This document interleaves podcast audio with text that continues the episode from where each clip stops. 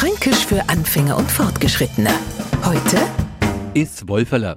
Hat jetzt der Neufranke immer schön zukorcht noch Wasser, dass wenn er Irchert 2 an einem Wort a la hört, es sie um Ircherts was Glanz handeln kennt. Und logischerweise ist neues Wolferler a kleiner Wolf. Logik und Franken, na das passt jetzt nicht immer zusammen.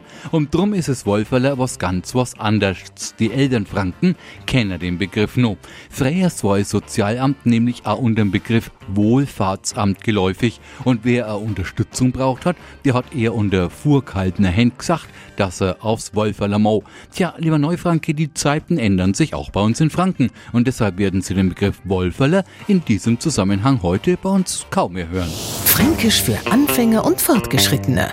Morgen früh eine neue Folge. Und alle Folgen als Podcast auf podu.de.